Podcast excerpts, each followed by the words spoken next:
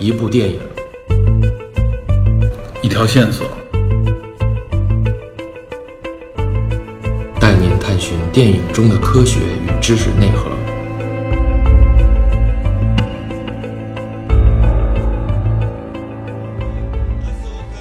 England start drive again. 大家好，欢迎收听本期电影侦探，我是李根。大家好，我是 Peter。啊，我是 Metal DP，这个今天咱们三个聊啊，今天咱们三个聊一个，也是由三个男人引发的一个故事啊。嗯，什么片儿？三个男人，对呀、啊，三个男人带着各自的妻子嘛。还有一个 gay 佬大啊，喘气儿。然后后来后来有一个另外一哥们儿，本来是四个吧，四个哥们儿，知道吧？的一部话题类影片啊，最近上映了是吧？但是这是一部老片儿，二零一六年啊，一六年的片子，叫什么来着？完美，陌生人，这都记住了。我在这里边说的啊，这部影片本来我是一点儿也不感兴趣的啊，但是由于里根和 DP 两个人对这影片强烈要求要想聊，我们都知道你为什么不想 聊。最关键，这句话一定得保留下来。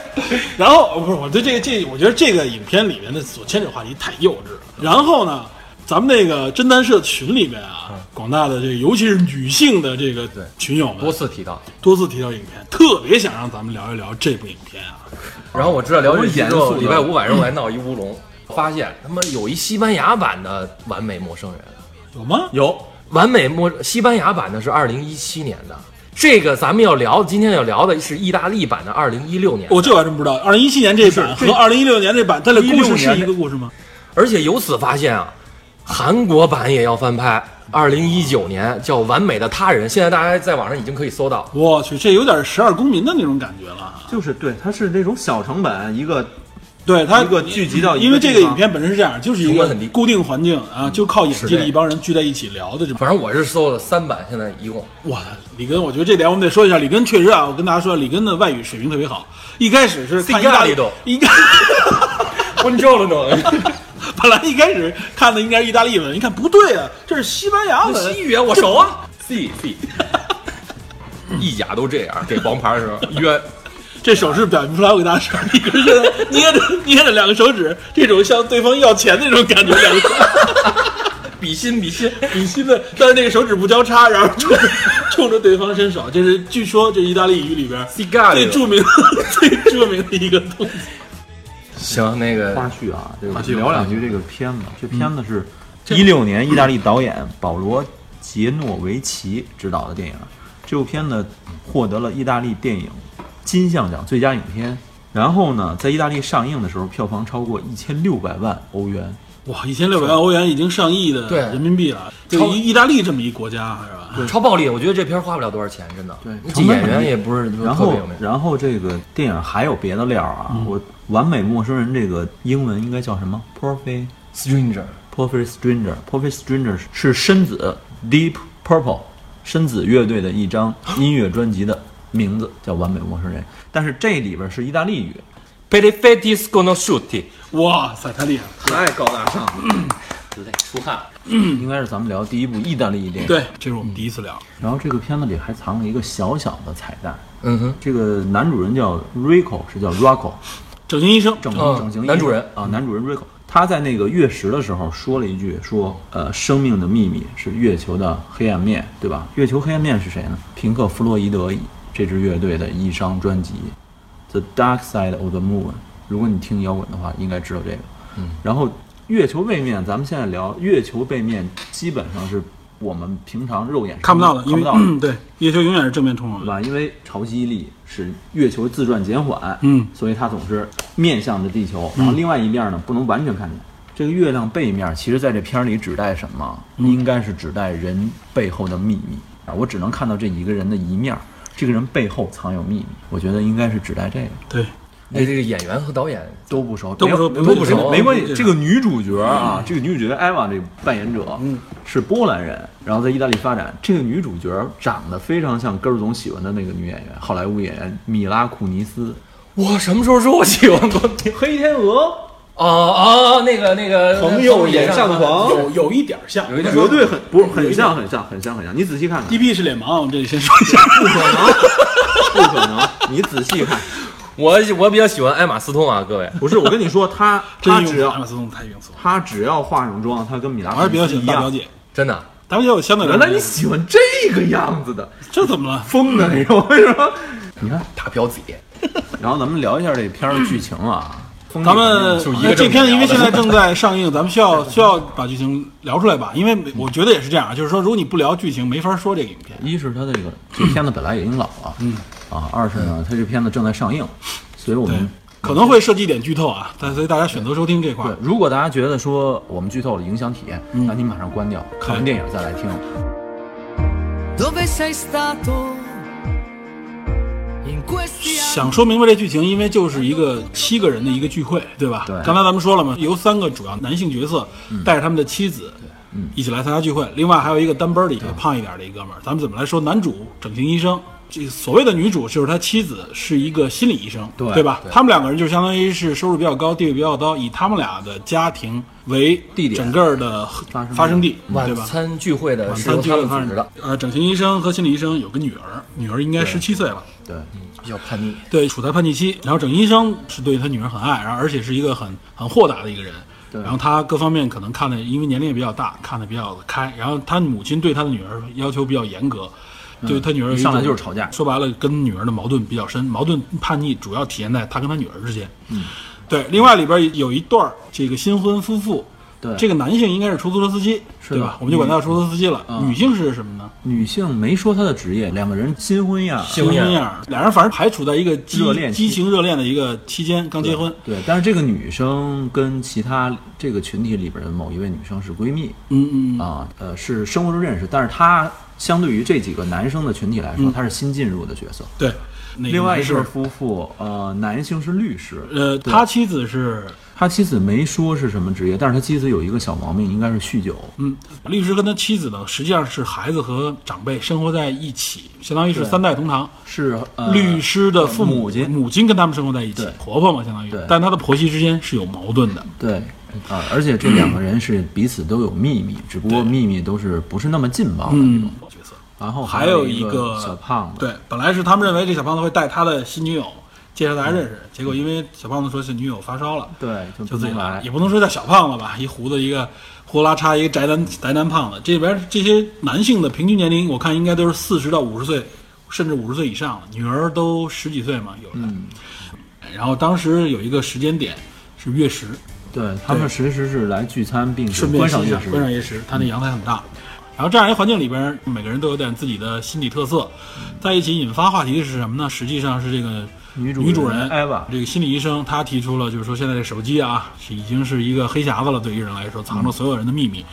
说我们干脆这样吧，把手机放在桌子上啊，让所有人玩一个游戏玩一个游戏，让这里边从这个时候开始发生的所有的信息和电话都公开出来，我们看看大家敢不敢面对啊，会产生什么样的效果。对，其实女主是有自己目的的。而且这影片从这儿一看，啊，这女主说完这个以后啊，那几个女性角色还是比较支持的，但是那两位男性一下脸都绿了，就男性基本上都是对这个比较谨慎的。对，尤其是出租车司机和律师两个人哈、提出明确反对的是男主人，嗯，男主人说，啊男主人上来就反对说这个病就不妥，对他觉得说，呃，结尾的时候说的吧，好像是，反正他一开始就是说他他不建议对，玩这他个觉游得这戏游，戏没什么。然后律师这这哥们儿嘛，就都是这种，无论从眼神还是从这个神态上面都能看出来，嗯既紧张又又尴尬，然后就是想方设法的用各种理由推脱，是吧？然后但是。所以我等于最这几位男性在没有办法或者女朋友这在种逼迫或者环境下，那意思最后还不都显出自己为了表现自己忠贞啊？谁谁来了亮就亮，谁不怕谁能啊 丢面儿，对对，就然把后手哎机都放就上把了手机放桌上了。情节我们不过过多介绍，啊实际上就是在这个过程当中，不断的就发生，因为这些信息发生了，怎么说呢？是意外也好，或者说是发生了这种尴尬的情况啊。而且大家发现，他们这几个人当中，彼此对对方，嗯，妻子之间，妻子跟丈夫之间，然后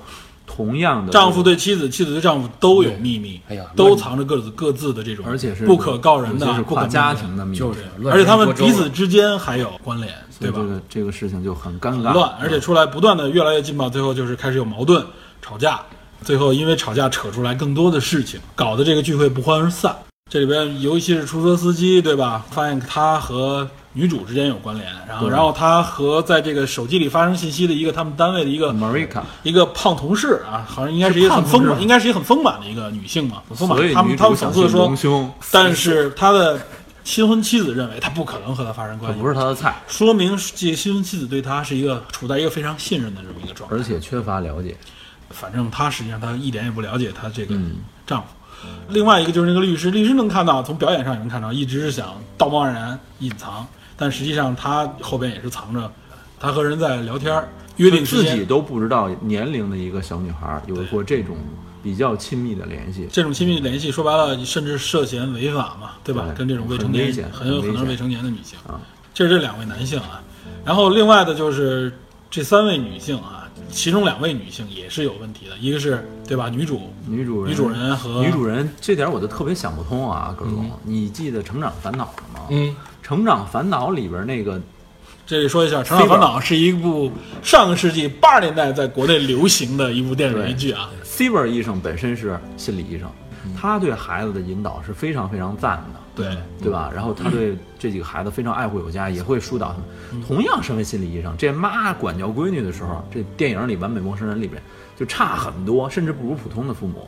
然后我就开始闹不明白是为什么，后来我才发现原来是有原因的，嗯，什么原因呢？等于是说这个女孩知道一些她妈妈的秘密，他妈妈也知道，他可能知道，涉嫌总是没事儿勺他两句，这个所以互骂对方 bitch，所以所是吧？ 以所以互相之间就没有尊重。对没有尊重，对，一是尊重消失了，另外一个就是说的很多原你管教我的理由，实际上都是不存在的。对，你自己都站不住对啊。然后呃，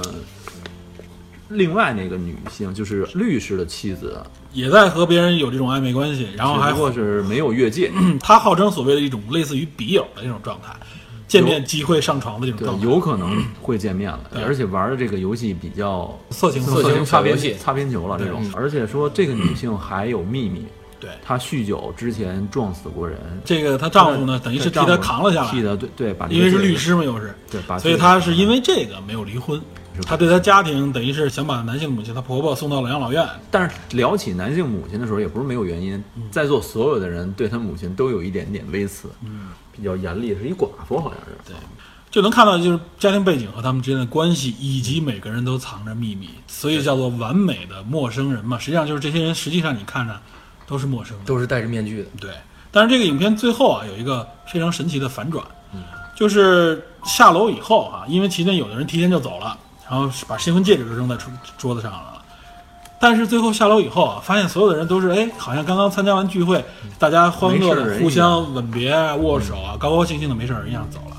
最后回过头来再看男主人和女主人之间也是啊，在说的是男主人说，我们才发现男主人的嘴里边说这件事并没发生，嗯而是说我们为什么不应该玩这个游戏？我们要玩这个游戏的话，会怎么怎么怎么样？对，这就是有网友分析，这是一个所谓开放式结局的这么一平个行时空的理论甚至都出来了。嗯对，就是说我觉得这一点，首先它不是这部影片的一个重要的点，但它起到了一个就是强化结尾，给你强强化印象的一个反转。但它并不是要强调什么所谓的平行时空，或者说所谓的这种其他的这种神奇理论啊。这里边更多的就是你可以理解为，其实以前电影就有这种，就是一种假设情节，对或者说是一种时间线混搭的一种方式啊。就是如果发生了这个游戏会是怎么样会是什么情况对？嗯，但是结尾呢，其实并没有发生。就比如说像李根特别喜欢的《爱乐之城》，嗯，他最后结尾的时候也有一个啊，所谓平行时空或者怎么样，实际上是一个类似于想象的这么一个情节，嗯单独走了一线，假设了整个故事最后没有发生那样的结局。对，我我发现也我很都感喜人。欢这类的电影。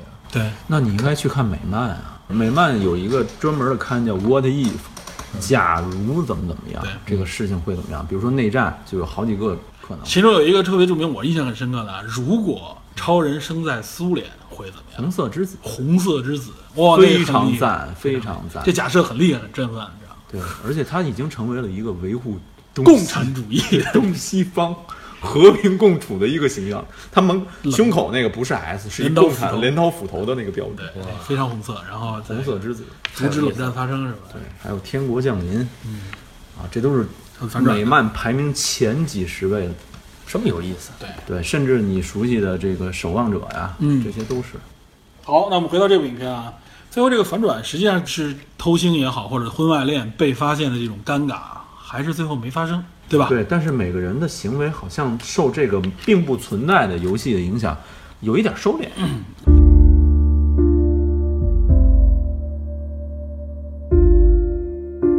重点还是我们要回过头来，就是我们今天跟大家聊这部影片要说的，就是所谓的这种隐私、婚外恋、偷腥之类的这种话题，对吧？还有自我欺骗、对婚姻观、人格面具。哇塞，这你都引申到这儿了是吧？太高大上了。那行这，那我们这今天完就全跟拿大不家聊一聊这个话题，都有几种情况？有出轨、嗯约炮、搞基，然后跟前任纠缠不清，网络的这个小暧昧， cyber sex 也可 Cyber- 以，应该算是有，估计有色情 cyber 小 sex 游。戏吧，就跟网友然后他没有没有界面，有的可咱能得说一句啊，这里边搞基网聊，对搞基不算不算，手机不算啊对，咱政治正确一把也好，什么也好，这里边这个胖胖的这个教师，对，在这他里边一个算是三一观个比较正的人，三观比较正、比较正派的人，但是她男友也对她吐了一句槽，说我甚至不知道你喜欢男人还是女人。对，这这这个个等于就是为了掩饰身份来的嘛，有可对他能是他自己等于对自己有点认知有点对模糊，他他，所以在这块儿他是有瑕疵的。这里边儿道德制高点应该算是男主人对男主人就是这个整形医生，对吧？对他这里边表现出来没毛的病 vocal，嗯，他就是一个道德制高点。然后其次应该就是这个胖男人，这个胖子。做开合跳这教对师，，然后相对来说，你们俩认为出租车司机跟那个律师谁更渣 呢？觉得咱上一期就说不要站在这个道德的这不个阵地上刚才挥舞大棒，不不不，咱们只是说。说，只是说从这个影片的角度来看啊，它表达出来 了。好像我认为很很明显是那的哥呀，他的哥的哥跟三个是女最人同时三个女人，的哥应该是最渣的这个是吧？对然他搞后出小四来了律师实际上是有就是有这种偷情的这种嫌疑和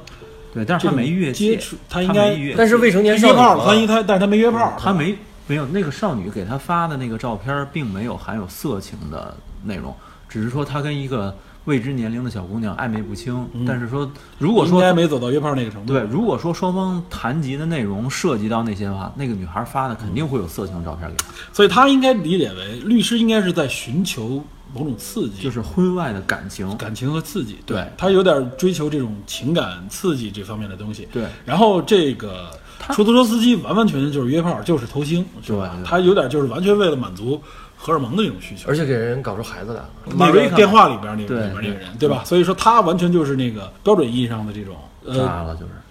女性呢，女性里边好像目前应该是新婚那个那个女孩儿，女主啊艾应该娃是相对最纯洁的一个，是吧？啊，你说你说那个的哥的的妻妻妻妻妻子哦新婚妻子，她是比较简她单是单纯她比较那种简单单纯，但是不她和前男友纠缠不清，她她跟她前男友没有纠缠不清，她前男友找她实际上是了解一些自己遇到的一些困境的问题，就是是这样，分开两个面看啊，就是说这个女孩，第一，她在处理婚后感情方面缺乏经验，就是说她还跟她前任有一些联非系常私人的这个联系，这个说明她处理感情关系不够成熟。但是呢，她有一点非常可贵，跟前任有联系算不成熟吗？还是说对认为跟前任有联系这个看法本身有问题的人认为？我觉得就是说成熟，她没有向她那个那个的哥坦诚这件有事，必，要坦诚这个事儿吗？我觉得应该要说一句。这里边问一下大家，是一个纯道德问题，跟前任的这个，无论是婚前婚后啊，跟前任的这种接触，大家认为是有没有问题？有问题。没问题，对，我觉得是没有没问问题但对我是觉得应该你应该坦诚，应该这但个是你应该对你。的另一半儿告诉他这个，但是你会主动说吗？这个哎，我跟前任啊，解决他一个这个他马马桶堵了，我帮我他解决会问题。我会主动说，我操，马桶堵，这太私人了，有问题这你是跟我哪届我跟前他任看法不一样你个跟你跟奶姐姐不是是是这这不是很正常 的？对啊，，但是这个东西有必要通告一下。哎，我今天啊要帮那谁谁修个马桶，我今儿要帮那谁处理一个。你就是 No, no, no, no, 你就是 no, no, no. 外出的时候，你不给先生说我去干什么什么事儿吗？你这属于这种纯上报这 种，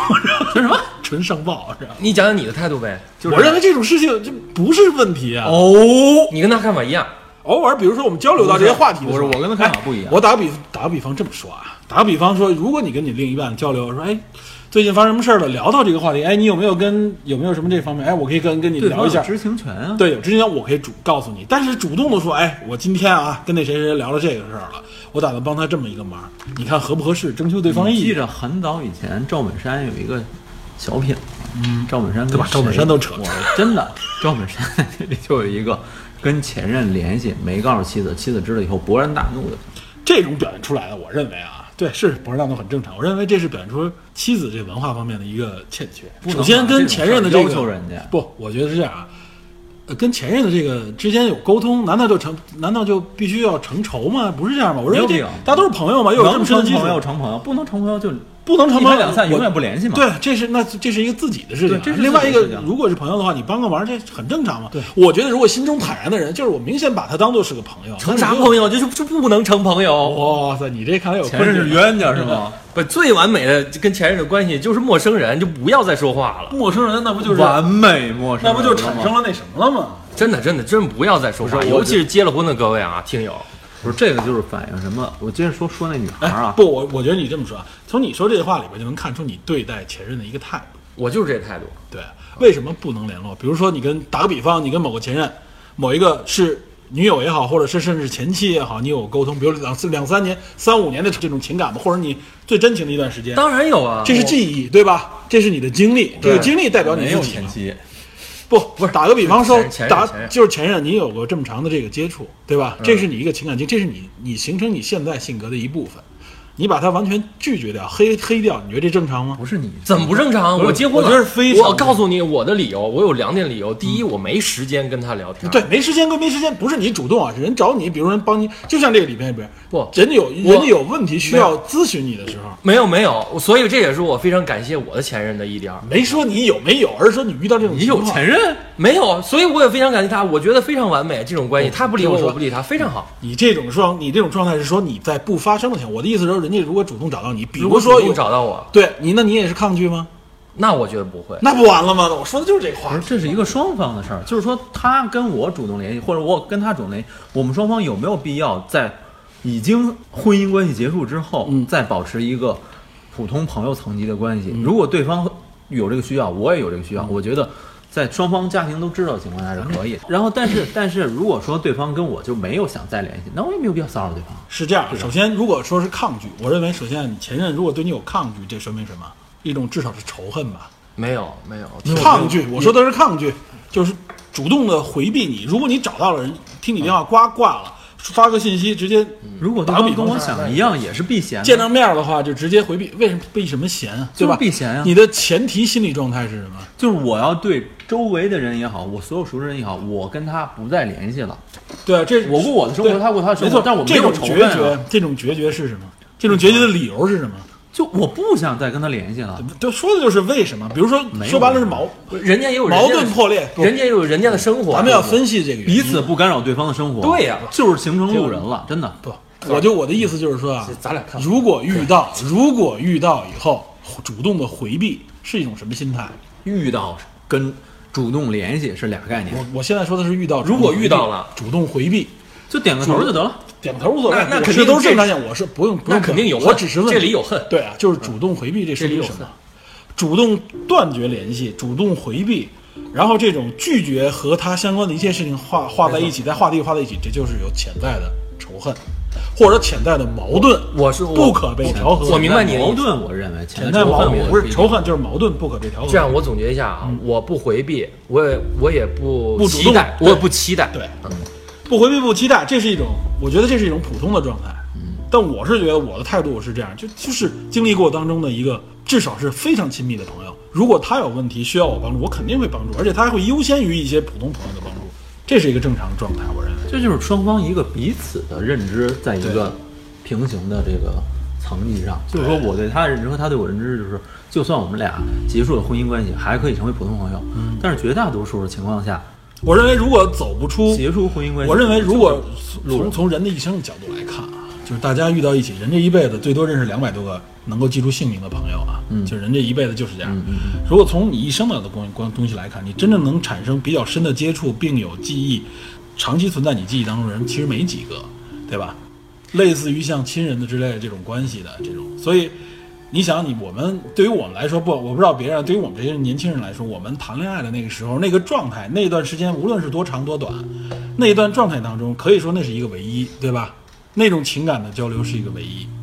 对吧？那种那种唯一带来的这种感觉，那是真挚的一种感觉。所以我是觉得啊，就面对这种东西的时候，你没有必要躲避这种情感，除非我觉得啊，就是要不然有有三种可能，一种是说我那个情感我还没接受，我抗拒不了那种情感对我带来的一种刺激或者折磨；另外一种就是因为我们产生了很深的矛盾，因为有很多人因情生恨，就产生了真的是不可调和的矛盾，那矛盾真的是想起来就说不完的账。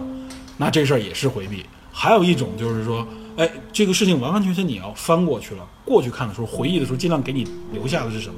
如果是正面的记忆嗯正面的东西的话，哎，对你就是能够面对它。如果说你什么记忆都没有，我觉得这事儿不可能。不知道你说什么。我觉得是这样，就是说，如果你作为一个前任，因为某些原因，嗯你非常需要你的前任，就是已经分手这个嗯前前任、他的帮助，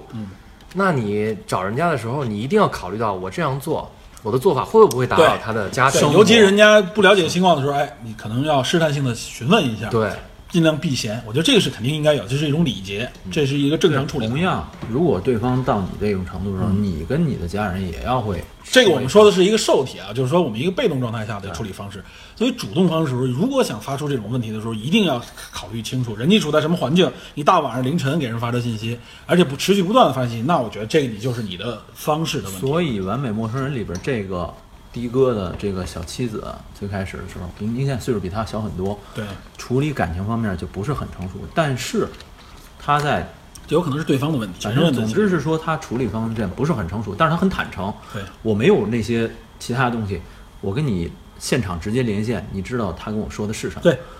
她在得知自己丈夫出轨，并且造成别人怀孕以后，她在厕所那边完事以后，她做了一个动作，你记没记得？嗯，啊，有人说呃口红是什么色号？嗯，她涂口红，这是一个什么概念？这是一什么东西？我要重新开始了。对，这是她自我的认知，嗯就是说她之前还有一小细节，不是她们备孕吗？她之前是没有化妆的。嗯，啊，她涂口红证明她要开始新的生活，嗯，她要放下这段感情，而且她出去的时候亲吻了那个胖胖的教师，认为他是这一群人里边相对来说比较做的比较对的，为了保最正护派自的一己个的人，为了保护自己的另一半，没有把她带到这个显得乌七八糟的这个这个环境里边来。嗯，这个女孩其实在处理感情可能不成熟，但是她的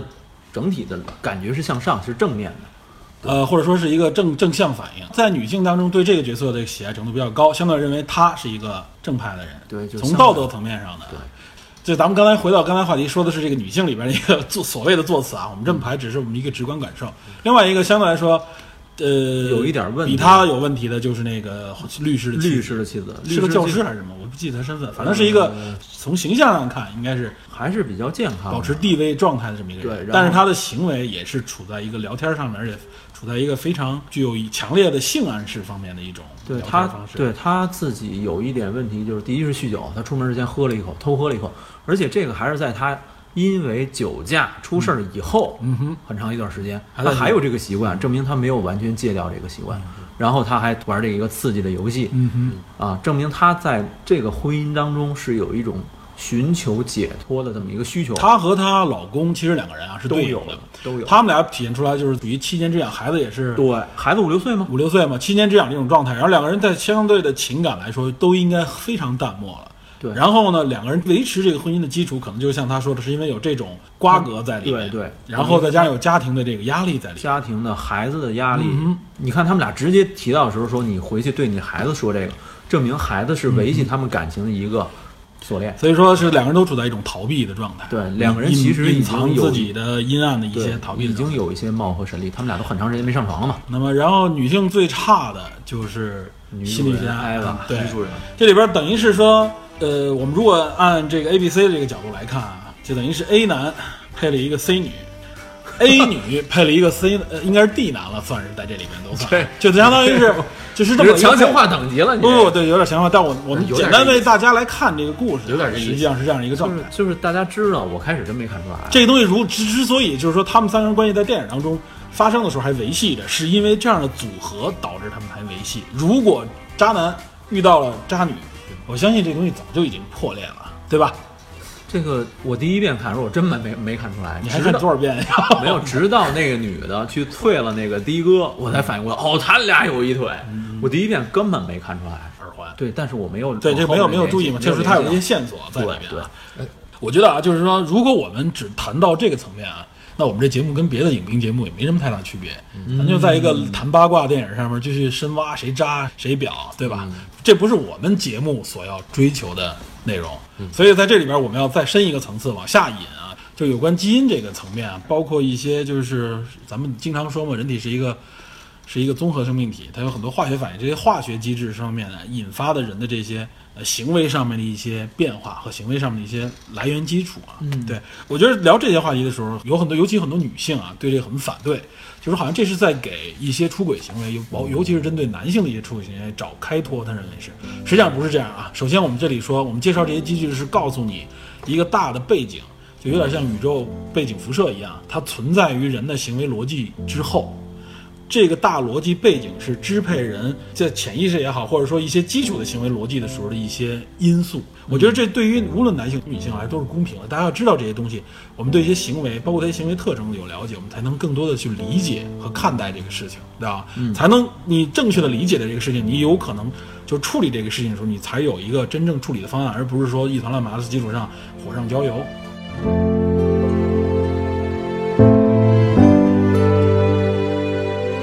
首先，我觉得聊一个最根本的话题啊，咱们刚才说的这都是出轨方面两性话题，那就是什么是两性？基础的，我们我们说人是男性和女性，说生物包括植物什么都，我们可以聊的就是雄性和雌性之间的一个划分。这个你们了解吗？如何区分雄性和雌性？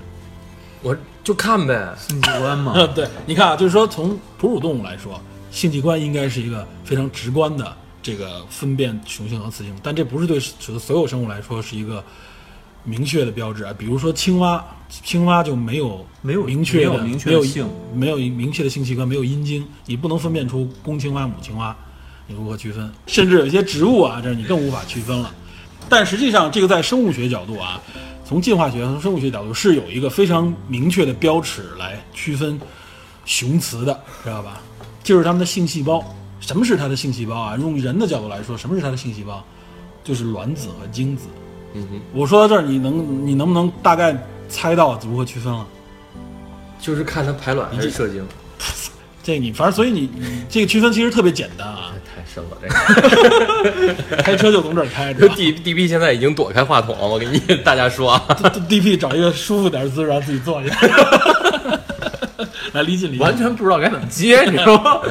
这个是这样，啊就是说说性细胞了，如何区分，其实就是从它们的这个质量、体积来区分啊。量和体积是吧呃，对，先从质量，从单个性细胞来说，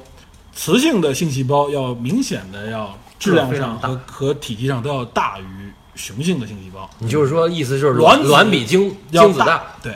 从人的角度来说啊，这个卵子一般情况下，大家目前认为的卵子的体积，基本上应该算是精子的一百八十倍左右。对，在别的这个生物身上，尤其是包括从从动物身上、鸟类身上，你能看出来，卵细胞要明显大于精子，对吧？卵细胞是什么？鸡蛋，鸟的这个卵，那就是卵细胞。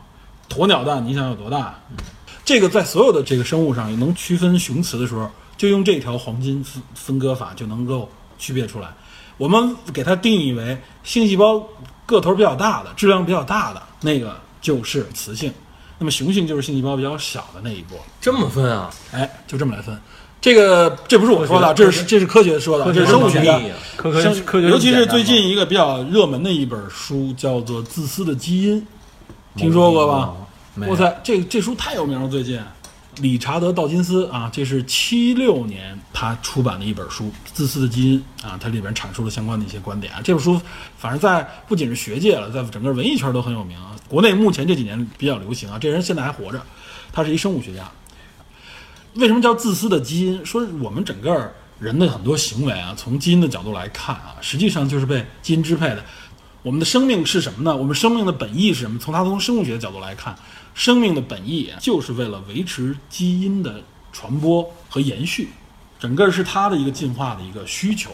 就是繁殖是吧？延续的是什么？繁殖本身延续的是什么？延续的是它这个基因能够继续传播下去，是这样的一个东西。两性这么来生长，它们两个是有不同的啊，它们有自己的生存策略的。那么卵细胞为什么越来越大啊？女性的这个卵细胞，雌性的，它采取的策略叫做诚实策略，就是说，OK，我为了繁衍下一代，因为我们要知道两性结合以后，繁衍下一代是什么呢？各带百分之五十的基因，对，fifty fifty，往下传播为的是什么？就是让他们继续传衍自己的基因。那么我们为了能传播，必须得结合嘛。那 OK，我们各拿出一半儿来，公平，对吧？但女性的策略是什么呢？我采取的是诚实策略，就是我让我的这个性细胞越来越大，充满的是营养和能量，是为了让这个生命能够从最小时候的这个基因结合衍生到最后胚胎出生，无论是卵还是怎么样出生出来，就是让这个幼儿能够在很长的一段时间里边，通过卵细胞的营养能够传衍下去。这是他他采取的策略，他就成为了就是说，OK，我这个在传播基因里边，我我分工我是这么来来做的。雄性采取的方式是什么呢？它就是以量取胜，知道吧？我们管它叫狡猾策略啊。这个狡猾和这个诚实，我们不能直接从字面上看是褒义贬义啊。狡猾策略是什么呢？说白了就是，OK，既然你承担了它的这里边的能量供给和营养供给，所以呢，嗯这个男性细胞就采取另外一种方式，就是我以量以多取胜总。量我这一个细胞里边，我没有任何其他的营养，就我就只有那百分之五十的这个基因信息传递进去就可以了。那么我剩下的更多的什么呢？就是用很大的量，而且它产生速度非常快。人说这说一句话，期间男性的这个精子可能就是几千几万的这个生长，此时此刻，对。我们三个人，然后说这哇个男性基本上这个消耗消耗这个精子啊是没有多大能量消耗的。咱们说什么一滴精十滴血这类的，完全那都是谬论啊，它没有什么成本。但是对于女性来说，尤其人类来说就不一样了。然后有一种说法说，人类呢就标准的这个排卵啊，女性排卵一般只有三百到五百个左右这一生，那男性那就几几十亿、上百亿的那个数量了，对吧？所嗯以从这里边我们能看出啊，就是男性采取的策略，他的基因传播的策略就是我越更多的去去不同的地方去撒播我的精子，对吧？然后，然后呢，女性的策略就是说，OK，我有一个，我希望的是坚守我这一个，然后我选择最好的男性你还说来和我交配，雌性和雄性对雌性雌性的，我选择最好的雄性来和我交配，选哦择精子。我知道为什么男性容易出轨了。然后从这个角度来，有生物学家举出了一个例子，象形海豹，然后就是这海豹的一种啊，这种海豹说它是由几个男性主导一个群体，那么大部分雌性只和这一两个雄性交配。这个群体里实际上还有别的雄性，这海豹实际上还有别的雄，但这些雄性里面这一辈子基本上没有任何交配的机会，好惨啊！挺惨的吧？但他们照样吃喝，照样玩乐，他们和正常男性没有任何区别，正常的雄性没区别。他们实际上对于这个群体来说，就是宦官 就是浪费。说不是，他不，他不是，他有这方面完全完整，只不过雌性不选择他，他在这个群体里边，说白了就是只吃饭的一个，就是个不会勒瑟。 他们不会去撩吗？他们有性欲吗？他们会他造反，不，他对他他造反不成功，他被压制了，知道吧？所以说为什么会这交配权的只有那几个嘛？呃，但人就说，那既然这样的话，那会不会导致一种情况，就是男性越来越少，然后女性越来越多？因为我不需要那么多精子嘛，我就两三个就可以了。但其实从自私基因发展策略上，你会发现啊，如果作为一个海豹，它在生下一代的时候，因为决定男性和女性的这个这个基因是由精子里面决定的 XY 染色体，然后女性也其实也可以有一种机制，比如说我可以屏蔽其中有一种机体，有这种情况我就自然流产就完了。但为什么没有发生？仍然是五十五十这个策略，就是如果你发现只有两个男性有这个交配权的话啊，你会发现这两个雄性地位太高了，对吧？那对于我来说，那我如果想让我的我的基因，我的下一代有这种权利，我也希望有男性，对吧？男性有特殊地位，所以就导致仍然会有更多的这个个体去产生男性的这个需求，所以最后你会发现，永远它保持一个五十五十的状态来维持男性和女性啊，知道吧？这就是基因的策略啊。我们这里提自私的基因，这里首先要明白一点，这个自私我觉得是非常非常重要的一个概念，就是它其实是考虑的就是我个体基因的传播，任何一个基因特征的传播。我要考虑的就是我这个基因如何能更长远的、更持久的传传播下去。只有站在这个基础上啊，实际上才能保证一个社会、一个群体的相对稳定。包括他们基因会有一些叫利他基因，就也是为了，实际上最终还是为了利我，就是利自己，利他自己。就是说生物从传播学的角度讲，其实是非常的自私。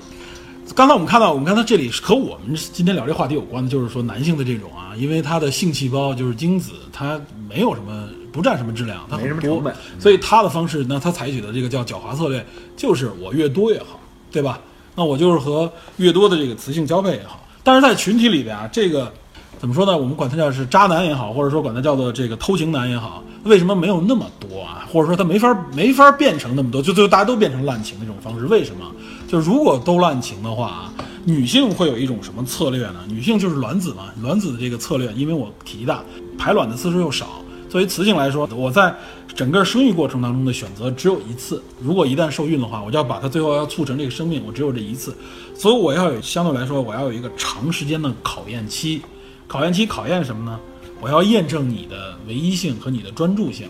就是因为我们五十对五十生产下这个下一代以后，一旦换受孕成功以后，那面临的问题就是谁来抚养这个下一代？女性是如果都来自己来抚养，她是负担不起这个成本的，肯定是需要有雄性的这个合作才可以。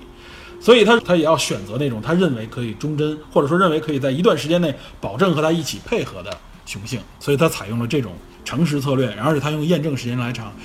做换言之啊，雄性也要有这个正常情况下用时间跨度来验证。为什么啊？如果说它和一个雌性交配，有了下一代了，它它立刻去找别的情况下，这对方这个女性也是 OK，我立刻我也去找别的。这时候会有一个问题啊，这个下一代是不是你的，你是无法确认的。对于雄性来说，对吧？对，雌性甚至都无法确认这个这个生命体的雄性来源是谁。他只知道是自己。他只知道是自己的，所以为这为什么也就是说啊，在人性当中我们都能看到啊，在人的里面，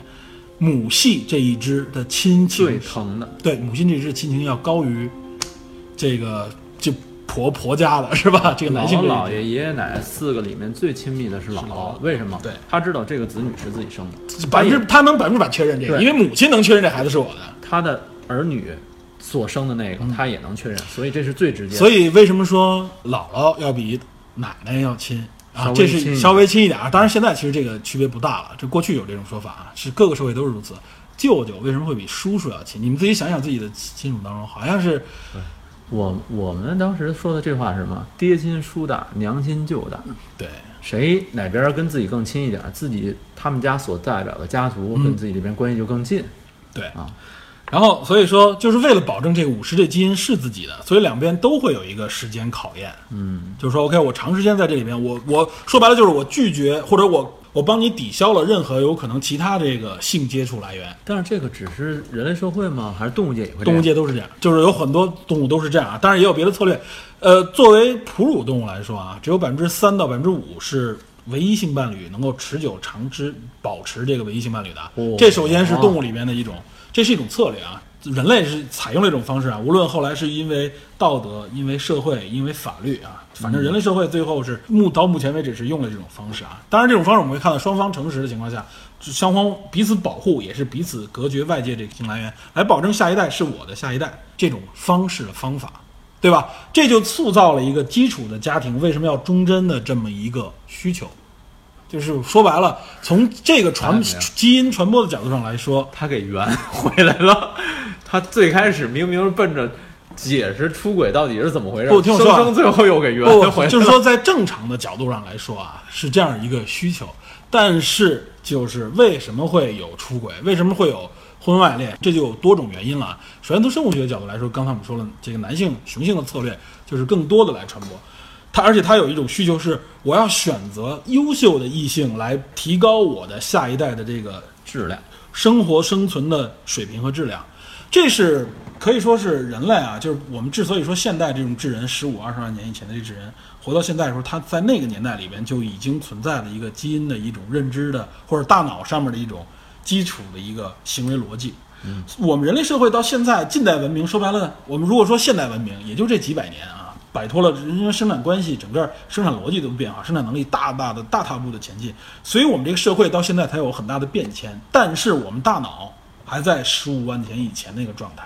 我们的大脑实际上到这时候还没有适应到这个变化，所以我们会有基于在那个年代里边的一些基因遗传的基础。这个基础是什么？就是 OK，作为雄性来说，他希望能找到更多更优秀的雌性来传播下一代，保证自己的基因延续，对吧？所以为什么所谓的男人更容易婚外恋啊？看到漂亮姑娘就怎么如何如何？他为什么会对漂亮女性有有感觉？而且漂亮女性为什么是那些比如说、呃凹凸有致？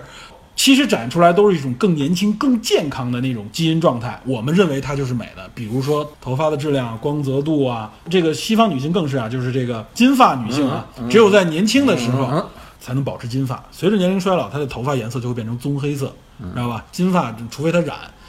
川普那种，这都能黑连啊续！两击踢到川普， 我操！我的意思就是说啊，就是说这些识别，包括比如说丰满程度啊，比如乳房的挺拔程度，这都是标志他年轻的状态。只不过现在活力，这对，只不过现在有很多伪装的方式能够这样。但是即使我们知道它是伪装，男性的荷尔蒙、男性的这个基因告诉你这种东西，仍然暗示你它是你应该去选择的。所以还有屁股大，啊，对，类似这种，过去人说这个啊，这个能生育的一些条件，胯骨的宽度决定女性生育能力。过去胯骨这胯骨非常窄的女性啊，基本都会难产死亡。来看，这是人类社会自己其实基于原始认知总结下来的一些经验，所以这就奠定了一个我们刚才所说的啊，就是所谓的出轨，人们尤其是男性他受吸引，他怎么样，他的源自于基因方面的一个基础，一根汗都下来了。但是这里不得不说啊，有关出轨啊，我们甚至说叫偷腥，这不是男性所独有啊。就我们从这影片里也能看到啊，这个就是基本上也是一半儿一半儿的这种状态，对吧？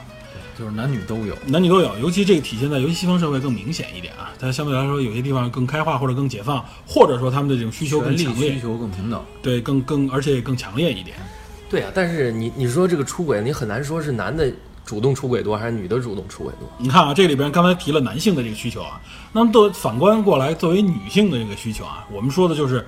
基于生育的这个角度，女性的需求是什么？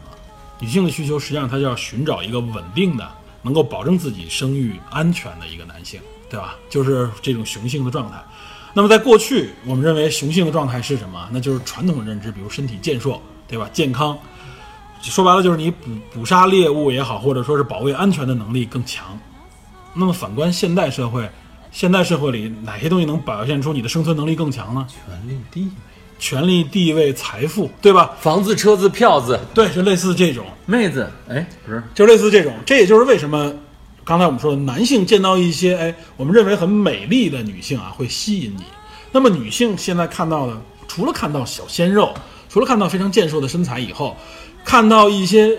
有钱人有钱有势啊，当然很多女性会否定这一点，但是这个确实是一个主流趋势，就是说，如果你选择一个对象的话，同样一个对象，一个经济条白丁件，经济条件非常好，好到一令人炸舌的程度，和一个经济条件很普通的一个状态，那我相信理性的所谓理性的选择都是选择前者，就是经济条件好的那一波，对吧？有这样的人，这个选择其实也是一种，就是为了延续基因的一种自然的选择啊。这种选择是什么？就是说，OK，我要我要找一个保证我这个生育更安全，保证这个生命下一代生命能够延续更长久的一个保证。这个保证是什么？无论是健康程度、相貌，然后还有的一个就是你的品德，就说白了，你能忠诚于他多久？但这些东西说白了，站在现在目前这个社会里边来，都没有经济因素来的更可靠一点。直接啊了，更直接，对，更直接一点。这里面所说的啊，还都是选择，有一点点选择另一半，选选择交配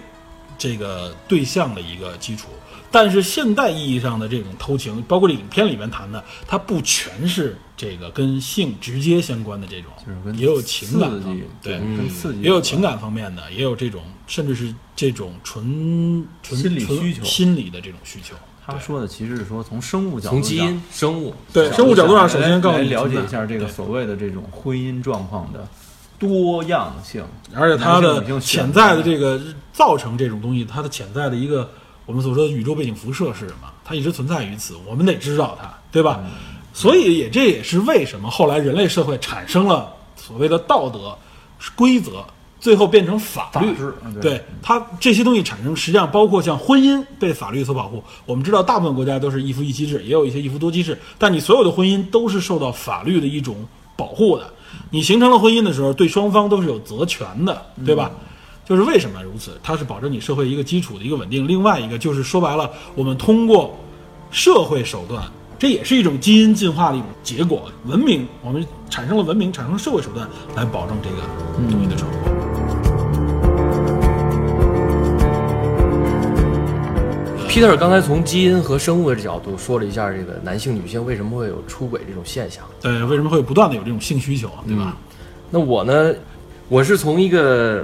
社会学角度还是研究爱情类型的这个角度来说一下，爱情类、为纯什么爱类型、类型有一个这个爱情三因论这个理论，不知道你们听过没有？三因论，乃至因果的因因是果吗，的因，因素的因。啊，它其实是，呃，耶鲁大学呢心理学一个教授叫罗伯特斯坦伯格这应研该究了是一个个心理关学、于行为学方面的了，是吧？对关于一个爱情关系的理论。嗯他这个说爱情分三个重要组成部分是哪三个呢？嗯，亲密、激情和责任。哎，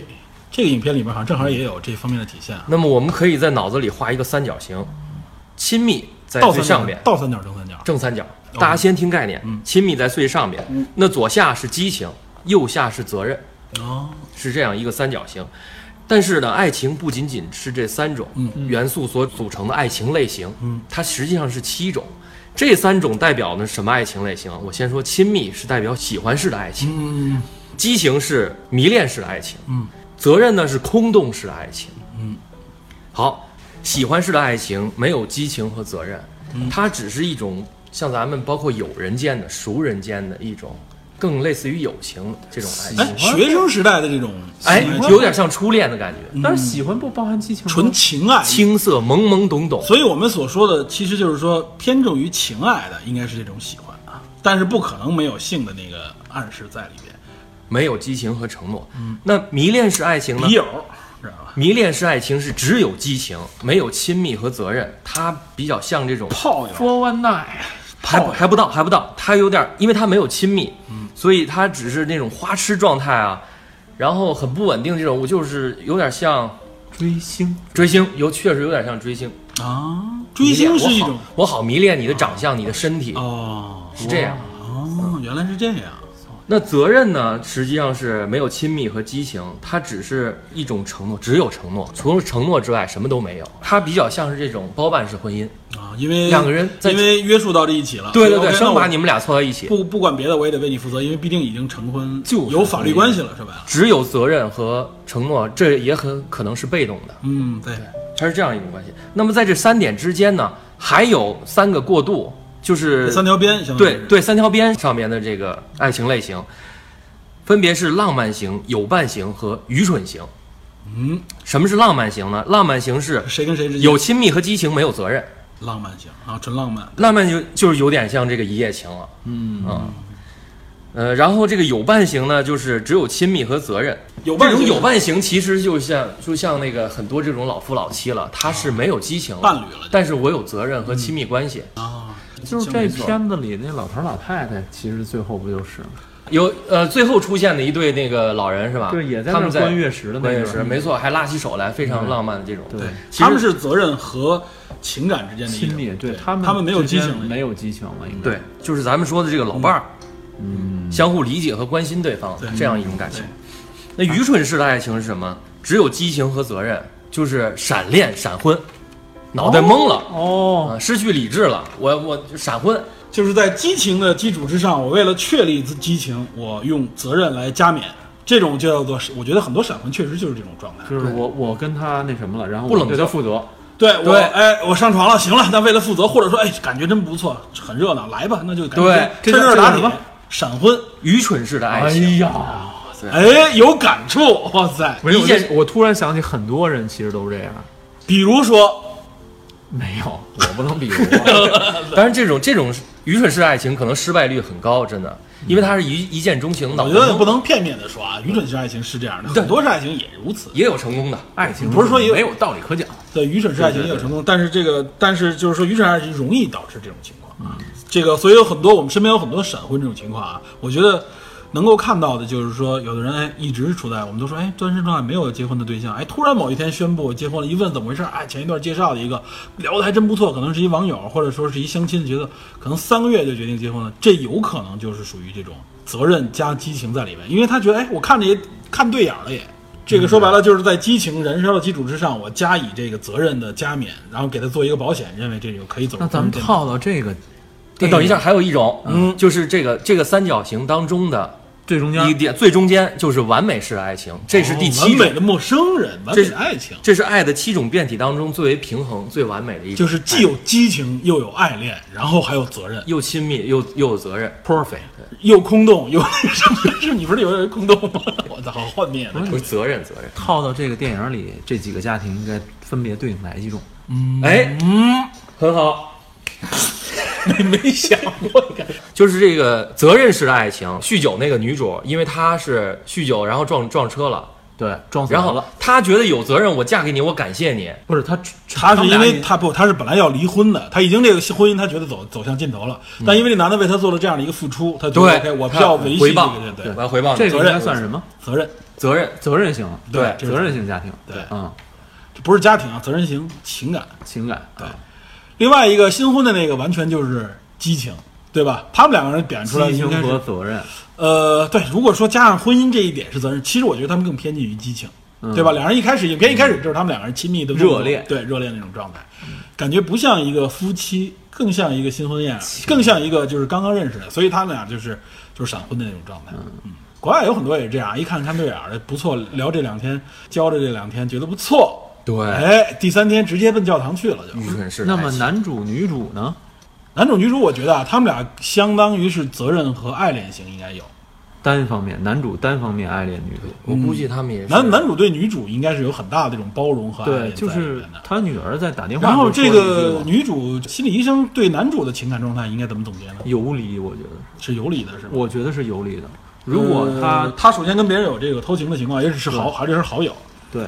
然后说明他是在寻求刺激，寻求激而情。且已经形成事实了，嗯嗯这男主在若有似无的提示他的时候，他好像表现的也并不是正面的，嗯，回避，然后对，还包括他知道他自己的侥幸情人心理在里边还在外面有了别人以后，他心情不好，在那洗洗盘子，嗯你记得吗洗杯子那会儿，你记得吗男主说过来问安慰他的时候，他其实没有一种领情的方式。到最后，最后他开始回过头来，开始认识到男主对自己包容的时候，他从后面抱住了男主，这是他俩这个片里边为数不多的一种亲密动作，亲密动作，但是男主没有回头，为什么？就是男主也不确定自己是不是真正要接受他的这种正面回馈。男主去看心心理路医生，心路历程完完全全是男主主为是什在么去看心理医生？对就是说他他在在帮助自己疏解这种对，他在疏解这种焦虑。然后他的女儿跟他说，就是你太爱妈妈了，才不知道她有多渣。嗯嗯嗯嗯嗯，就是说明女主、男主、女主的女儿都已经发现她母亲有这些不好的东西。不是不是，我给你补充一嗯个，就是刚才说化学这块儿，所有的激情式这种爱情嗯啊，都是人体会感受到一种神经递质的产嗯生。对，这肯定的啊，这个我们都说嘛，爱情是一种化学反应嘛。什么叫神经递质？就是嗯哪个地？传递传递的递啊，嗯就是一种神经传递素。特别是苯乙胺，这个苯乙胺这个东西 啊，不是这个苯乙胺啊，它我跟你这么说吧啊，我跟你我跟你说，这个你刚才说的这个这三种情况啊，其实是对应的这个大脑中有三种化学元素，三种化学元素，哦，苯乙胺是其中之一，嗯，多巴胺、苯乙胺，还有一个叫催产素，也叫后叶催产素。哎，我听说这个苯乙胺啊，它闻起来有鱼腥味儿，所以说，所以我就联想到偷腥偷腥。说的可就跟这有关系啊。苯乙胺是有味道的啊，苯乙胺是有味道的。苯乙胺号称是这个，它是能够产生一种情人般的那种依恋和那种感觉的，而且它，但它持续是有只有一段时间，一般是十几个月到三十个月左右，也就是热恋期一两期一两到年依恋，最多对最多到个两三年的这种状态啊。哇这个热恋情人在一起的时候啊，苯乙胺的产生会产生什么样的这个状态？就是人的血液当中苯乙胺会比正常人多两到五倍，苯乙胺会产生什么样的效果啊？情人眼里出西施，就是苯乙胺的效果。可以说被生物学和是医学方面就是间接的证实啊，这我们不能说这个下定论，但是有这种倾向，说它可以让你回避掉，让你自己的大脑去回避掉你对这个对方的这个情感方面的一些缺点和缺失。负面的评价，负面评价缺，嗯但你会看到啊，正是因为他的这种十几个月、三十个月左右，也就两三年左右的持续期嗯啊，就会出现什么呢？就是我们在热恋期之后啊，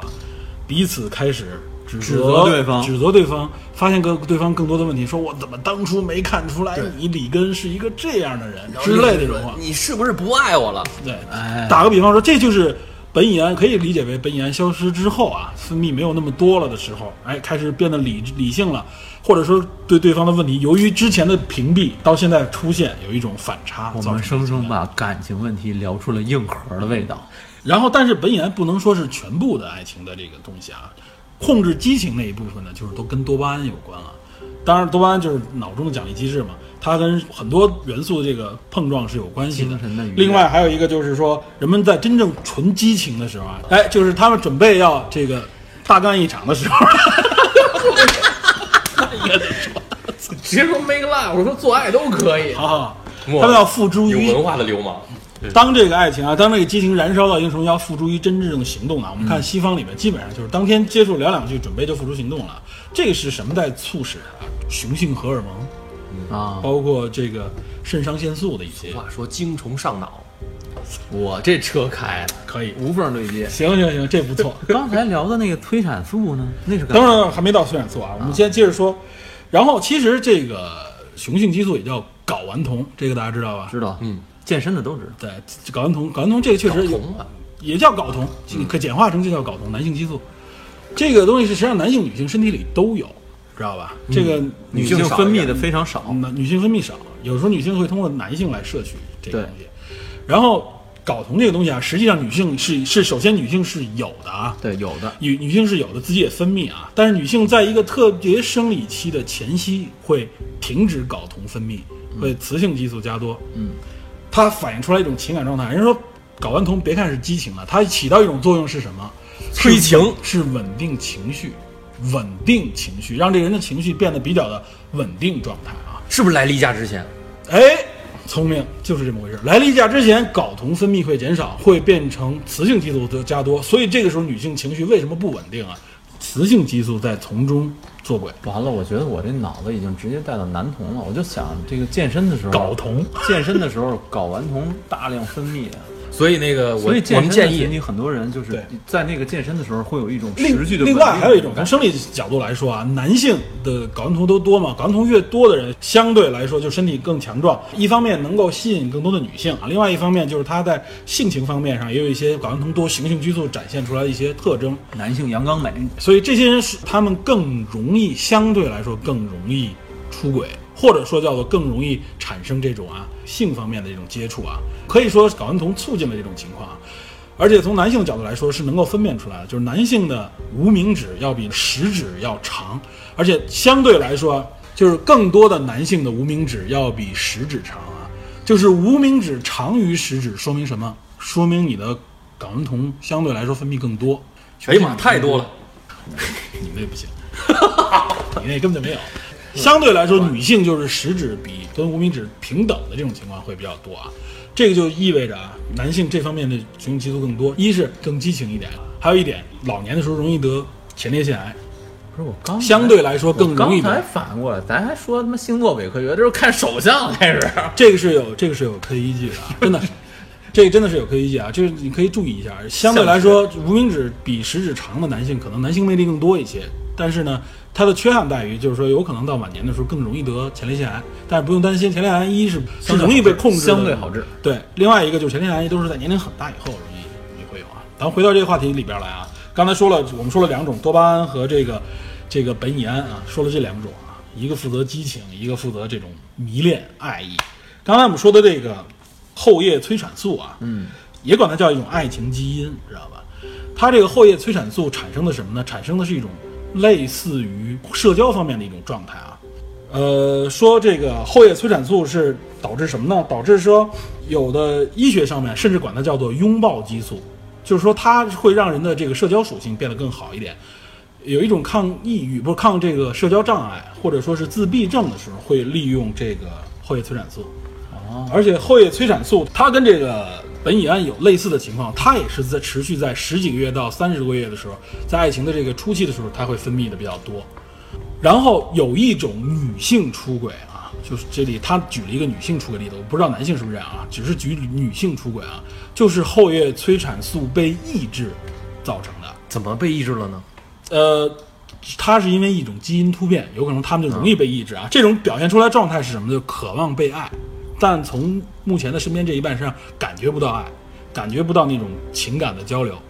后人说后野催产素为什么说是一种拥抱基因，又叫一种社交社交基因呢？它就是让你更愿意主动的去接触和感知这种情感方面的交流。所以电影里那女的说：“你都三个月没碰我了。对，就类似于这种啊。当然，这些都是目前不能百分之百确认的，啊，只是说有这个可能。我们这里说的后叶催产素起到这个作用，有些人有一种叫抑制后叶催产素的一种基因变异，导致的就是说他很难获知这种感觉，他需要用新的刺激来刺激自己产生后叶催产素。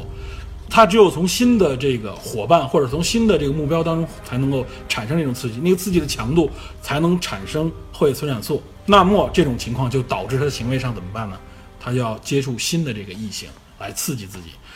表现出来就是长时间接触以后，对你无法产生一种长期依赖的感觉，这就是后叶催产素被抑制的一种状态啊。这种抑制，一方面是主动好像给你感觉是因为被抑制而这样，还有一种方面就是因为时间长了以后，反过头来因为你情感缺失，然后也会降低后叶催产素，就是催产素的产生。这种催产素产生的降低，就导致对这个情感方面的联络就减少，觉得。没有从你身上感觉不到爱，从你身上感觉不到情感的交流。我们这里就举了刚才这三种脑中那种化学机制啊，告诉大家所谓的激情、所谓的爱恋、所谓的迷恋，包括如何持久，它之间的一些化学关系啊。这么说，人其实还是很可悲的。嗯，对，我们所以我们之前也不也说过吗？就是人实际上是多巴胺的奴隶，很多东西你的行为潜移默化的是一些化学反应、微观物理反应的一种结果。让你的大脑做出了判断和选择。你为什么人说情人眼里出西？有时候我们看到一个人，哎，这很普通嘛，为什么从他眼里怎么看就怎么好？我们刚才说了，有可能就跟这个苯乙胺什么之类的有脑里关，边对吧自己？而且当他们处在一个激情状态的时候，是不断的刺激自己肾上腺素啊、激量催产素，包括什么多巴胺的产生啊，在那个状态里边，那那真是心急火燎，什么也拦不住，是吧？干柴遇到烈火，那是无法阻挡的，对吧？但如果有婚姻的这种情况怎么办？那就产生了我们所谓的什么秘密婚姻啊、小三啊之类这种，对吧？奶包二奶这种情况，包二奶、包二爷什么之类的，都可能是这种情况的一种衍生。话题聊得有点远，拉不回来了。不，我我们这里说了很多啊，就说了一些这个机制产生。这里边我们所说的啊，都是我们发现了从从医学生物学角度发现了很多相关性啊，但是我们不能说它是完全绝对的因果性，我们不能这么说，因为没有完全证实，因为基因这个影响太多了，千千万万。这些基因之间到底怎么样相互作用？它有的时候我们会发现，它有时候这几种机制是相互衍生发生的。你不能直接说啊，是因为这个东西有，因为有了 A 才有了 B，它有可能是先有 B 或者有再有 A，或者是因为别的原因导致了 A 和 B 出现。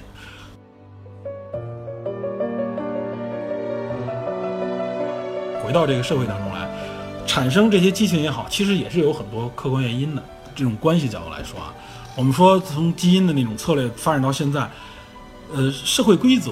法律，我们可以认为它也是基因演化出来的一些结果，它也是类似于一种自私基因产生出来的一种结果。我们所说的文明本身也是一种生命。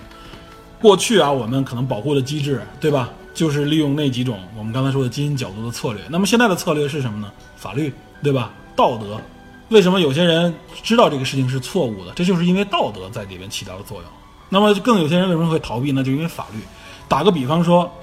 如果你结婚了，无论你的前面参考期你是多少，反正你最后登记结婚了，你通过认证了你这个结婚，法律上就有一个保护是什么？如果没有特别约定的话，财产是五十对五十的，我国法律是这样的，对吧？很多国家也是如此。我们看到很多名人之所以无法离婚，受制于这个法律的这个尤其制是约。欧美影视哦，影视圈儿包括一些富豪都是如此，它也是一种衍生出来的策略机制，对吧？这种策略机制就是为了保证能够延续这种关系长久。还有通奸罪，嗯，对啊，类似于比如说有些地方就是说，如果你有发现你有这种偷情的这种情况，有证据的证实情况下，那你的财产可能更多的会被判给另一方被害一方，甚对至吧净身出户，包括孩子的这个抚养权之类的，下一代的这个基因，对吧？这些都是一些策略。我们最常用的这影片里面产生的，更多的是大家对道德的、情感方面的一些共鸣，对嗯吧？这些都是我们来限制和制约这种偷情的方法。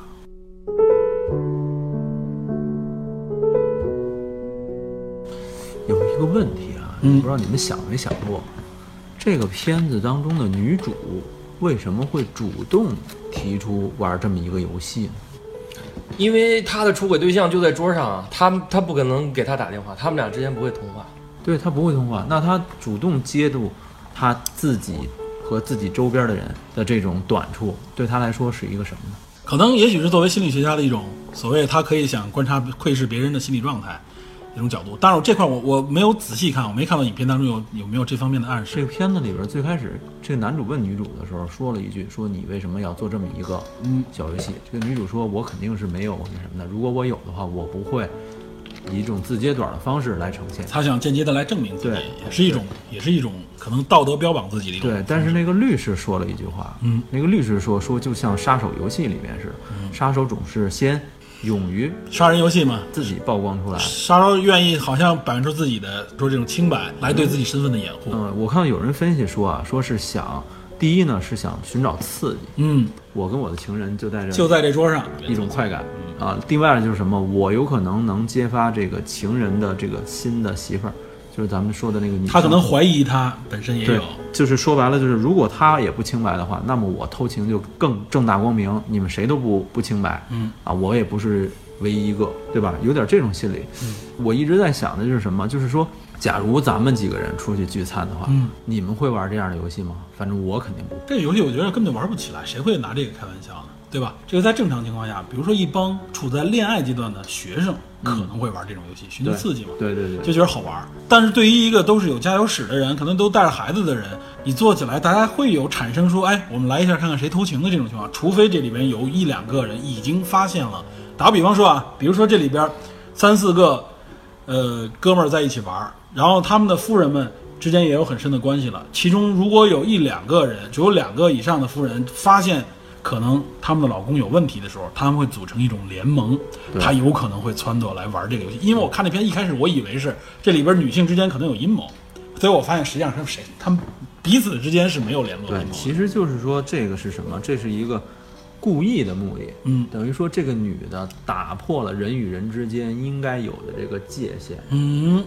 我聊，我更想聊的是什么？是这几组家庭之间因为这个游戏打破人跟人之间界限的这么一个事情。这个怎么讲？呢？叔本华大家都知道，叔本华这哲学著作《人生智慧》里边，其中有一句名言，说人就像寒冬里的刺猬，相互靠得太近，会彼此之间太疼，扎得互相对方流血；离得太远呢，又会感觉到寒冷。这就说明人和人之间其实有一个界限的边界，但是这个界限感在哪儿，不太好分辨。然后呢，在生活中，很多人就经常把自己的界限依托给别人，或者让别人进入到自己的界限。我用别人来来来确定我的界限的这个位置，对，或者是说我把我的意愿强加给别人，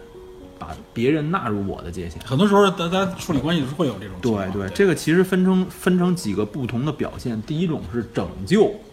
就是人际关系最典型的表现出来，就是把别人事儿当成自己的事儿，过分热心、过分卷入、干涉、保护。最常见的是父母对子女，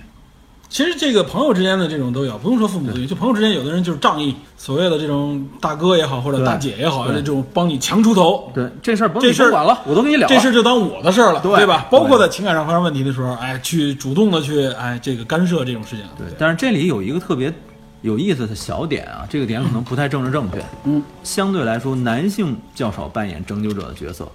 男性的人际关系比女性一般要清楚一点点，距离稍微远一点女。性更容易强出头对一，点嗯如。果说一个家庭都是女性居多，那人际关系界限通常通常是模糊不清的。嗯。第二种类型就是控制，控制就是说把别人当成自己的工具，像使用自己的手一样使用到别对，有人。些人就是愿意充当一种领导的这种角色。对，我想驾驭对方，女性里面容易出现一个领导的角色。对这种所谓的控制，然后时间长了以后，往往是被控制的角色有一种长期被压抑的一种这种不满、抗、不满。对，有时候可能这种控制是下意识的一种状态。对，然后还有一种跟这个控制类似，依赖，就是说拯救跟被被拯救，被拯救一方不就是依赖一型？嗯，依赖型这个就某种意义上算是软控制啊，嗯拯救是把别人事儿当做自己的事儿，依赖是把自己的事儿推给别人。这里边依赖，我觉得你看啊，首先新婚那个女性对那个对她老公其实就是一种。有一种依赖，对，因为新婚嘛，然后她她又说你肯定不会和那谁好的，说白了，她实际上是一种表面上一种信任，实际上也是一种依赖。有一种依赖，对有一种依赖存在。然后还有一种是讨好，嗯，讨好就是说白了，自体心理学所说的一种自体客体移情啊，这个这个说太文了，这个嗯就是讨好人际关系不行。咱们经常说有人是一种讨好型人格，嗯嗯，谁跟谁之间我拼命的去讨好对方，获得对方的认可、赞扬和尊重。嗯有有目的性的。对，对，但这是一种错觉。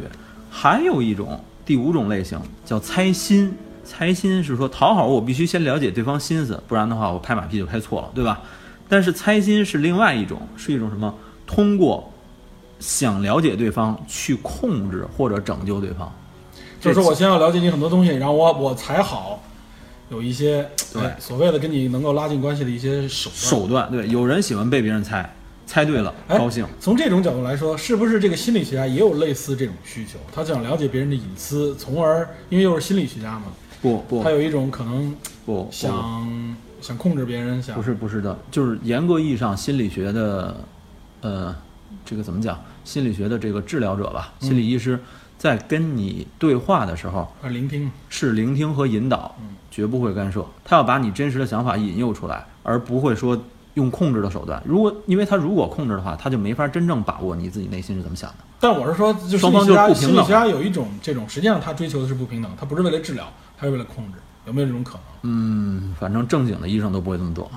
他肯定不正经了。 你说说的这个对，剩下还有一个就是什么？第六种敏感啊，猜心和敏感哪个因哪个果很难说清楚，知道别自己心思，别人就情绪发生变化，这叫敏感。敏感分为对自我两种，对，第一种是什么？受人别人情感感染，看个肥皂剧，女生哭个稀里哗啦，心软。第二种对抗型的，愤怒的，你打我，我打你，我感到害怕嗯感，感到任何一种被冒犯都要反抗的那种。这些其实都是心理这个边界不够清晰的极其种种表现，还有一些很多，比如说什么另一个自我呀、分离焦虑啊、重感情啊、强调意义啊等等等等。其实我觉得这部片子里，这个女性，这个女主人艾娃打破了人跟人之间的这种真正应该存在的边界，稳定的这种边界没有了，所以一下导致大家矛盾就激发了。所以这个男主人当时说了一句话是什么？就是人和人之间的关系本来是非常脆弱的，如果你把它打破了的话，那么造成的后果是不可不可知的。尤其是对于成年人来说嘛，他们有更多的自己的事情的时候，这也是其实这也是隐私的一个必要性。对，，这个其实就是窥探隐私，朋友之间应该分享秘密没有错，嗯，但是不要主动暴露，对，更他这个不要就是一个窥探。对对，这个女主人艾娃其实就是在窥探种种隐私，对别人的隐私，而且把来别人的满隐足私自己。公布于众的这种。对，来满足自己的想法啊啊！人际关系不清的时候，人们会要求对方对自己忠诚，比如说那个的哥，嗯，他要求那个自己的新婚妻子对自己忠诚。一旦发现他新婚妻子跟他的前男友有关系的时候，立马他就开始翻脸。这说明他们双方在真正婚姻的处理感情方面和处理关系方面是不对等的，也是不成熟、不平稳的。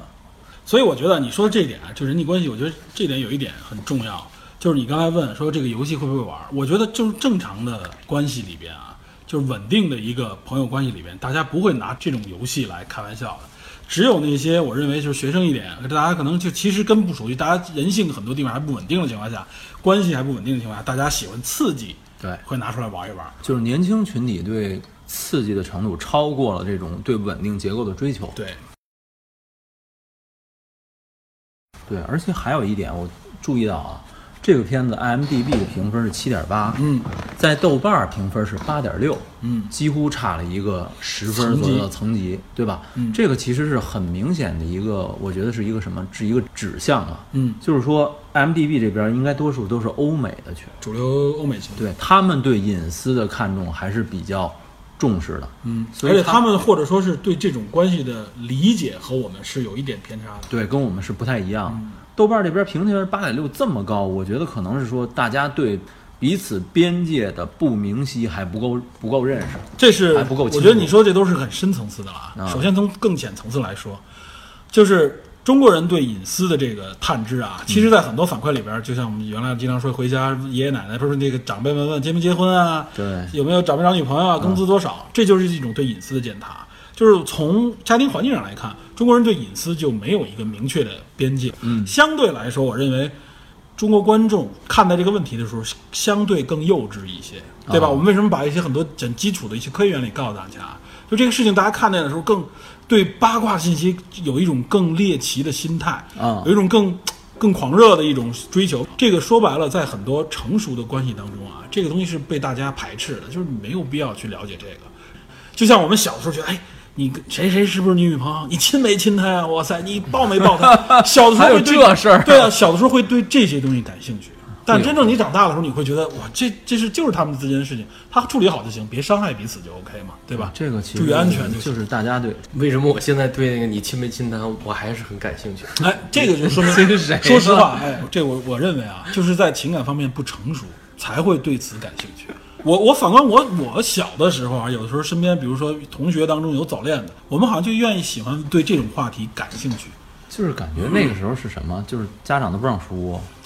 对然后，神谈增加了神秘感。哎，这就是你当初没接触，后来你的兴趣只会加大。一二十年以前啊，嗯，大家对初恋的一种迷恋，尤其东方的东亚的这个感觉，好像初恋就是崇高的，如果美哎好的，美好的嗯纯真对的吧？对，然后认为好像初恋就应该，哎，就应该修成正果，直接就结婚，最后走向婚姻的殿堂，走向的传宗接代，走向整个人生。这实际上我认为是一种蛮幼稚的一种看法。对我们赵本山老师说过，初恋不懂爱情，对于情感接触的越少，越不成熟。这个其实，在任何事情上，你接触越多就成熟，就是这样。情感方面也需要如此。很多时候，大家你看中国的这种婚恋的矛盾，是都是一问都是初恋情人，恨不得高中的时候就就是交朋友了，交到大学，然后呢到工作，最后结婚，走到一起以后，说的对呀，走到一起以后啊，两个人之间，你看，就像你说那关系里面，应该没有激情了，对吧？彼此应该就是主要是责任，加上一部分有亲密的好一点，有亲密，有的说白了就是责任。这责任说白了就是我走向见过，我见过那种真的是吵得不可开交，矛盾激化到一种说什么点说点什么事儿，你听他们说话就是感觉很烦躁，彼此之间真很烦躁对方，但就从来不会分开。有孩子了，他会把这种情绪传播给孩子，但图是什么呀就是不会离婚。图什么呀？这就是你说的那种责任绑架，就是一种站在一种责所谓的认为的责任，但我是觉得他们反而是把责任看轻了。你如果真的负责任的话，你不应该去该，至少在结婚的那一点上，你应该考虑什么是责任，对吧？你长时间这么着彼此相爱下去，是一种对对方负责的角度吗？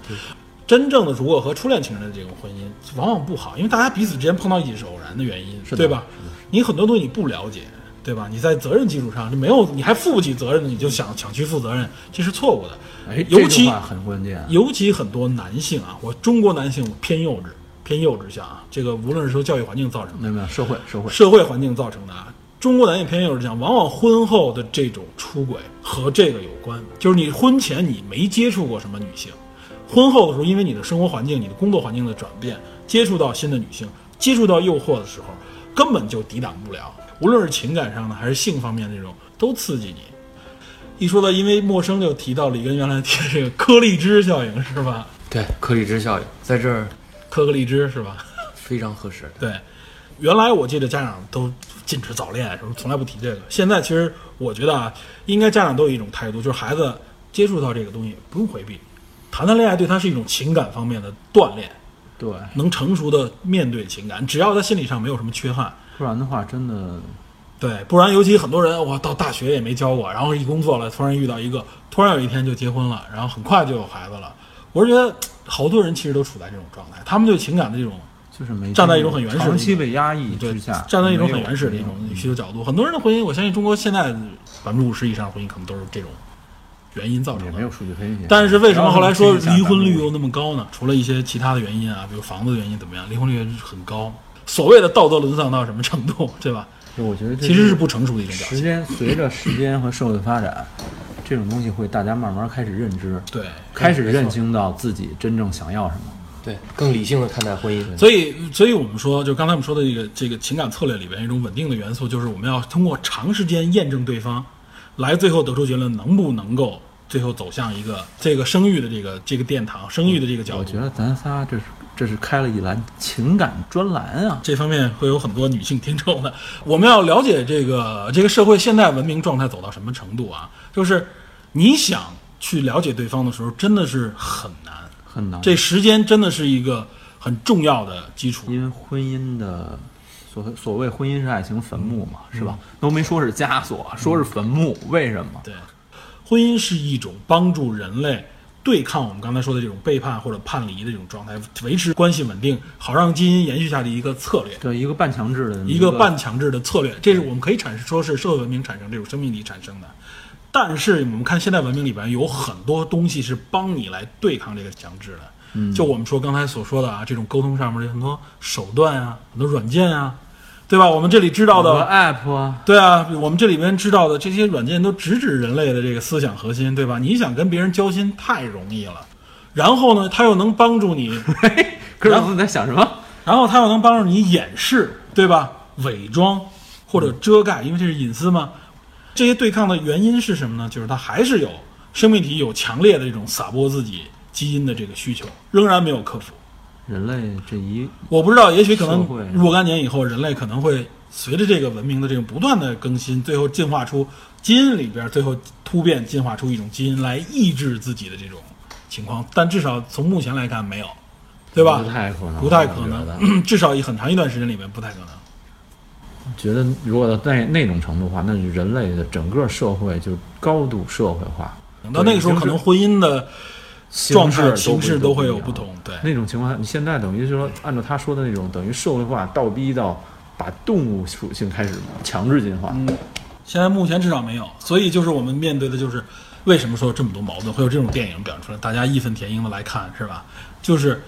你的文明、你的需求、你的所谓的这种道德和你真正的行为之间有是有很极大的反差的，嗯，对吧？前一段有一个新闻，保上海保税区有一个说从就是美国、欧美那边过来 A P P 叫什么“纯爱”，不是什么啊，我知道那个叫什么啊名字，Daddy，就是就找个 Daddy 呢。说白了，那就完全 Sugar 是 Daddy，对啊，对对对堂爹吗？对，对对对对，就是这个。现在后来被强制下架了，对这吧？嗯个涉及到这个涉及到道德。对，完全是道德。但是这个东西它说白了，它是满足什么需求呢？对，我觉得人的欲望是无止境的，对，对吧？这个欲望产生，刚才我们说了，这个欲望是源自于基因这里。对，然后但是相应情况下，人的个人能力是肯定赶不上你的欲望。嗯哼，一般情况下都是这样。那么人在这种情况下会产生什么手段、方式、方法，利用这套些路东西，对，想办法完成自己的目的。对，这个所以时候这里边就产生了很多道德上的这种真问空题，，对还有一些社会的一些隐私，对啊，这就是矛盾的道根德矛源盾，。道德都是后置的嘛，对，所以法治就更靠后了。法治只能更好，所以在这里边，有的时候法治达不到的地方，只能靠道德来约束。道德约束不了的，那说白了，那就靠这种关系的这种这种约束了。把握好自己的内心吧，嗯诸君。总之呢，我觉得这部电影呢，告诉我们，是隐私啊，就像盒子里的魔鬼，嗯不要轻易的把它放出来。放出来之后所造成的这个人人们这个情感关系的波动，和这个负面的效果，我觉得是不可知的。觉得能做到像这个影片中男主的这种处理方式很难啊。这一要建立在一个一是对情感有一个很深的认知，然后对彼此的认知，说白了就是经历过很多的这种基础上啊，再回看这件事情的时候这种看法。这倒有一点啊，就是这种东西啊，就停留在电影里面就可以了，大家见识一下。嗯对，这个玩笑不是不随便要在生活中玩这套。会不会有一些情侣 或者家庭带着去看？嗯，如果有潜在矛盾，他带着去看这部影片，不会有什么这种好下场的，正向的，不论好下 场啊或者说正向结果，说清啊楚，认错儿，有有矛盾澄清。跪搓板儿， 对，那大不了拿键盘，跪遥控器不许换台，我操，拿要不跪拿坏。膝盖在键盘上打出“我错哎你们俩很有经验啊，我们了”。他这一跪榴莲子，咱就不说了。 榴莲你们俩还有榴莲是什么东西？ 不知道。少来这个。所以我觉得这个这个、这个电影票房应该很奇怪，它它没有两个人一起去看的嘛，应该是吗？一个一个去看的，票房能高偷吗摸看的都是。对啊，没准儿你一个偷摸看完了以后，嗯把自己手机管理好以后，拉着自己另一半儿，走，你跟我去看去，然后站在一种制高点上制约对方。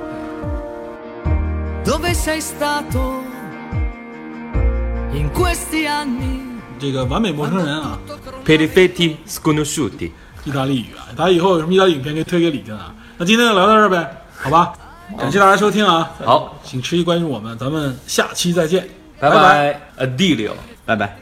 意大利语啊，这里最后咱们最后再传播一个知识，意大利语的再见怎么说？ Addio，哇塞，赞，addio，拜拜。 E ognuno andava per i fatti suoi come perfetti sconosciuti.